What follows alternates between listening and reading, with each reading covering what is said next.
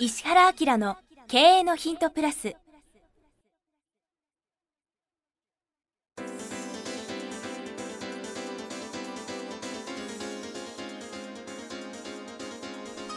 ポッドキャスト石原明の経営のヒントプラスは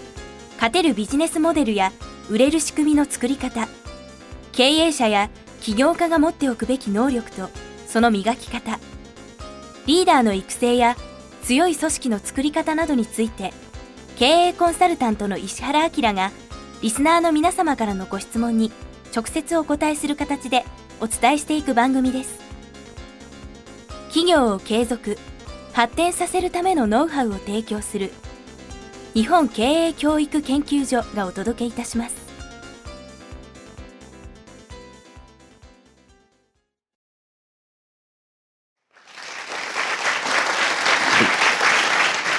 こんにちは。プロインタビュアーの早川洋平です。石原明の経営のヒントプラス。今日はですね197回ですが今日は公開収録ということで、はい。はい。えーここ渋谷のシダックスホールからお届けしています。実は今日ゲストもいらっしゃいまして境目研究家の安田義雄さんもお迎えしてます。安田さんよろしくお願いします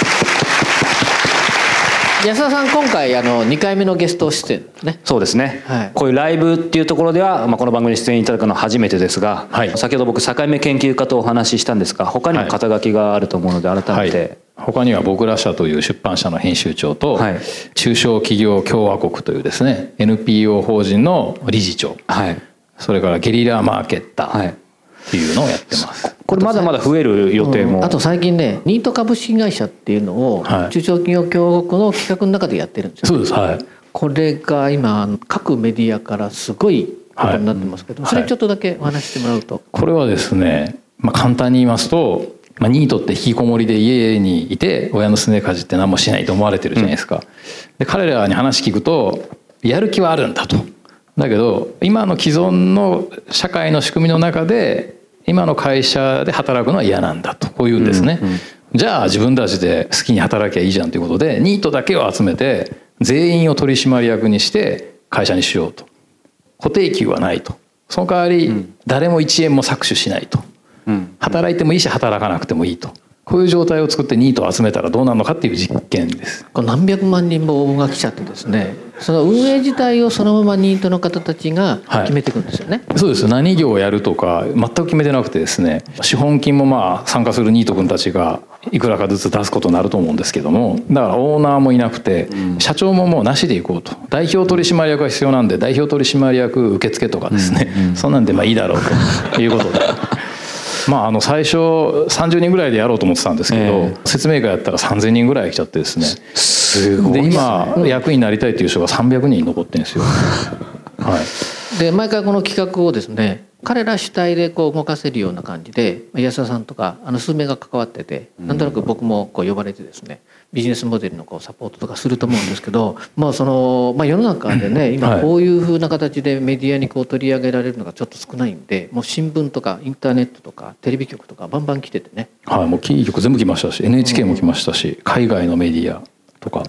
なんでまたこうちょっとこう企画作るだけでドカンってやっちゃう安田さんが今日ゲストなんで。そうですねまあそんな切れ味鋭いというか、どうなあのいろんな楽しいコメントが聞けると思うので。また2人が全然正反対のことを言う可能性もありますけど、はい。まあ、それはまた楽しみながらと思いますので、はい。はい。ということで今日はですね197回こんな質問をいただいてます。20代の方からです。最近ブラック企業に対する取り締まりが強化され始めました。えー石原さんはブラック企業というものに対してどのようにお考えですか？また本当に劣悪な企業ではなく普通の企業がブラックというレッテルを貼られないためにはどのようにすればいいでしょうか？よろしくお願いいたしますということで、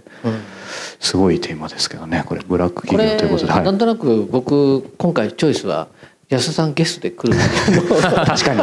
ニートとかその辺のはい。感覚で、まずは安田さんにコメント聞いてみたいとかそうですね。ですけど、はい。こうどういう感覚、ブラック企業ですか、うん。確かにこれはひどいなっていう会社は昔からあると思うんですよね、うん。今でもあると思うんですけどただ昔はなんていうんですかね結構仕事なんていうのは多かれ少なかれしんどいもんだとか、あるいはまあ雇ってるやつが偉いっていうかですねまあ、給料もらってんだから黙って働けみたいなところがあったのが、ちょっと前だったら普通の会社がブラック企業になってるっていうところが一番のポイントで、だから本当にあのひどい会社は置いといてですよ、うん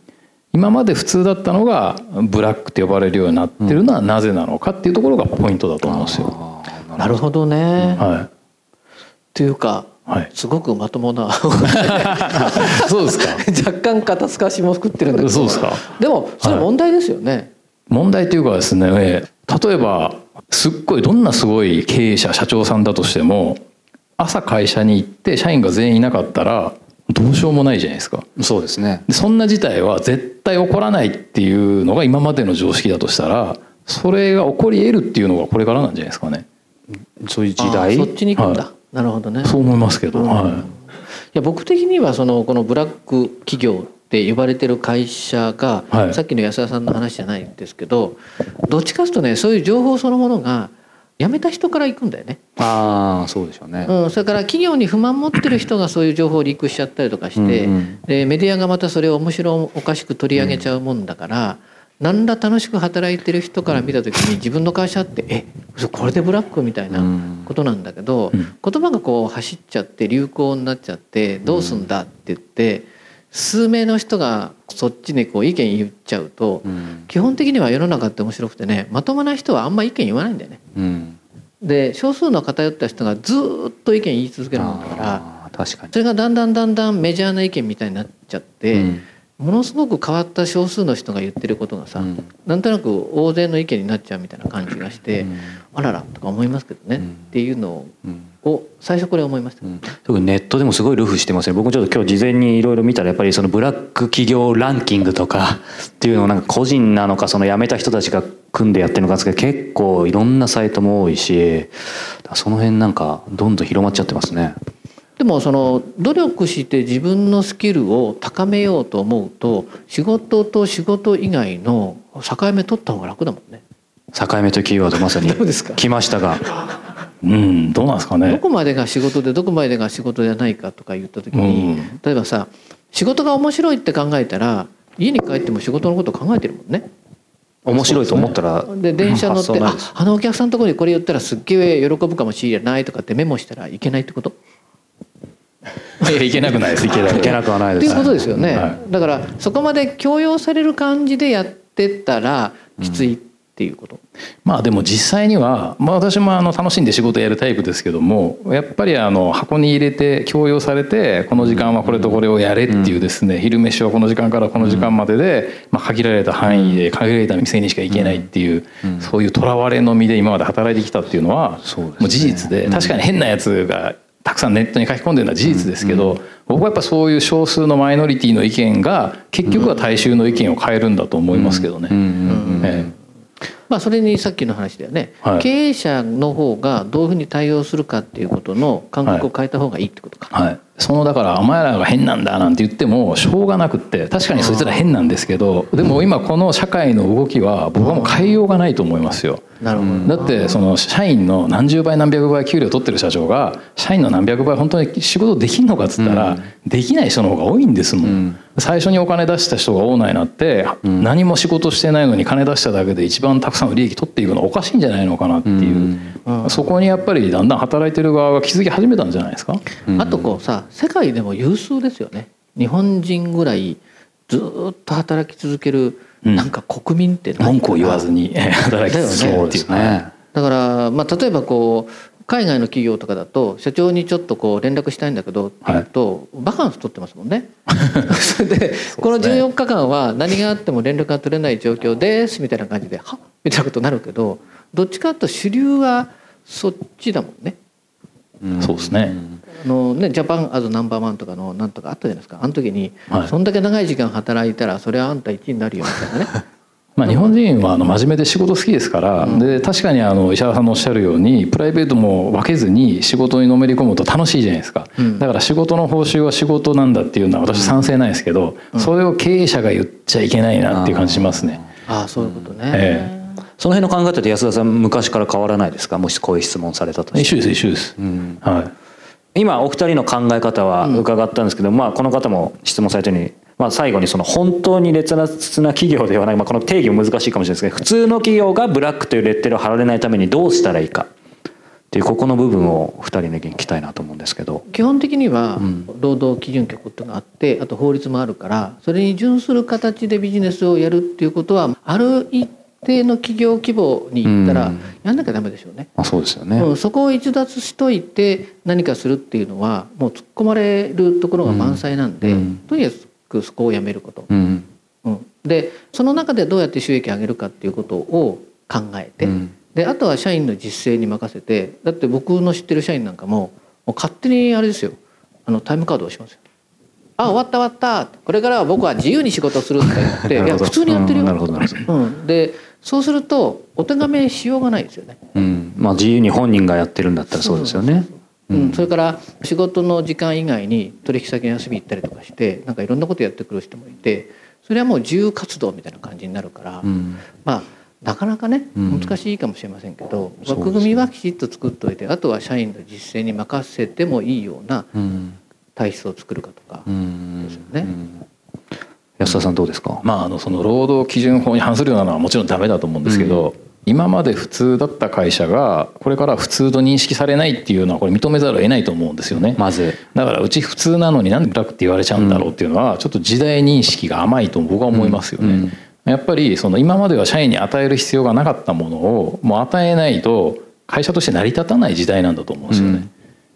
ええ。だからやっぱりあの社員に対する感謝みたいなのが全くない社長さんっていいるじゃないですか今の時代でも,、うん。もう社員はなんか自分の駒なんだみたいな思ってる人いますから、うん。でもやっぱそれじゃあもう成り立たないっていうか、うん。消費者が売る側よりも強くなっちゃったのと同じように、あ働く側が働かせる側を選ぶ時代に変わりつつあるんだと思いますけど、うん。じゃあ逆にそこをちゃんと認めて順応していけない企業はもうそれはもう潰れてもしょうがない極論潰れるっていうか社員に選ばれないそこで働きたいって思ってもらえない会社は、社員がいないと会社なんて成り立たないですから、まあ実際そうですよね、はい、あの上に行けば行くほどハードワークをしていくような会社に多分人が来なくなるね。うん。うん。うん、だから上に行けば行くほど、まあ、知的な活動とかも含めて、うん。休みを増やすとか余暇を増やすとか、うん。なんかそういうふうな方向をつければ自然になりますよね。うん。そうですね。なんかそういうことが日本の企業すごい苦手なんで、うんやった方がいいでしょうね。うん。うん。ということで今日は石原家の経営のヒントプラス197回お届けしました、えー安田さん次回もまたよろしくお願いします、はい。ありがとうございました。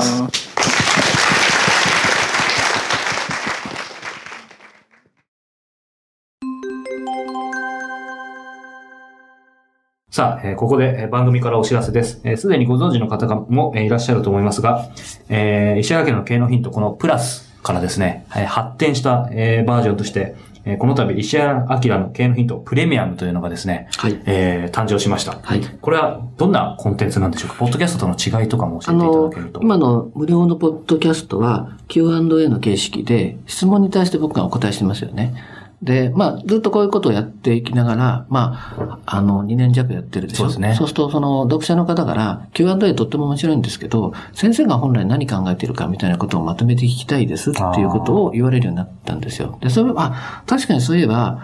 あの、読者の方に、こういうことをもう基本的に知っといたからいいよねっていうようなことで、経営的なこととか、マーケティングみたいなこととか、あるいは人生をどういうふうにするかとか、自分が成長するかみたいな、そういうコンテンツで、ここすごく重要だから前にしといてくださいね、みたいなことをお話ししようと思って有料版作ったんですね。なので、時間も40分ぐらい、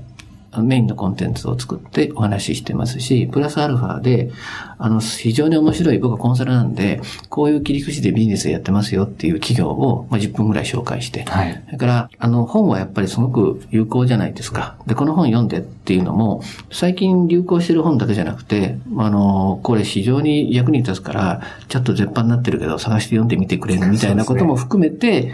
あの、10分10分、トータルで1時間ちょっとの番組を有料で配信しようかなと思ったのが、このプレミアムなんですよね。そうなんですよね。このプレミアム毎月1回発売しています。本当にこのメインテーマ、注目の企業ビジネスモデルトレンド紹介、そして今月の一冊ということでですね、え盛りだくさんなんですけども、あの、早川君と Q&A みたいな形で聞きやすくね、構成してもらってやりますから、無料版聞いてる人はすごく楽しく聞けると思いますね。はい。ぜひ、えー石原明 .com の方にですね、えーこのプレミアムのページありますので、えーご興味がある方はご覧になっていただければと思います。はい。これ倍速とかもついてそうなんです。ね。倍速もついてますし、えー年間購読をえーしていただいた方にはですね、このシークレットライブを、はい。はい、ご招待させていただきますので、ですねはい。ぜひ皆さんお聞きいただければというふうに思います。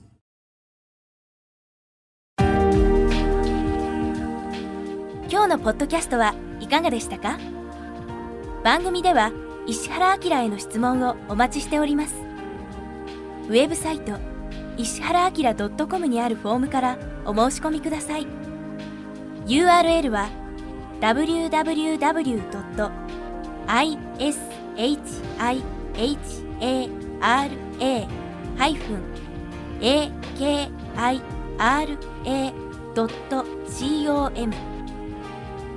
www. 石原 -akira.com です。それではまたお耳にかかりましょう。ごきげんよう。さようなら。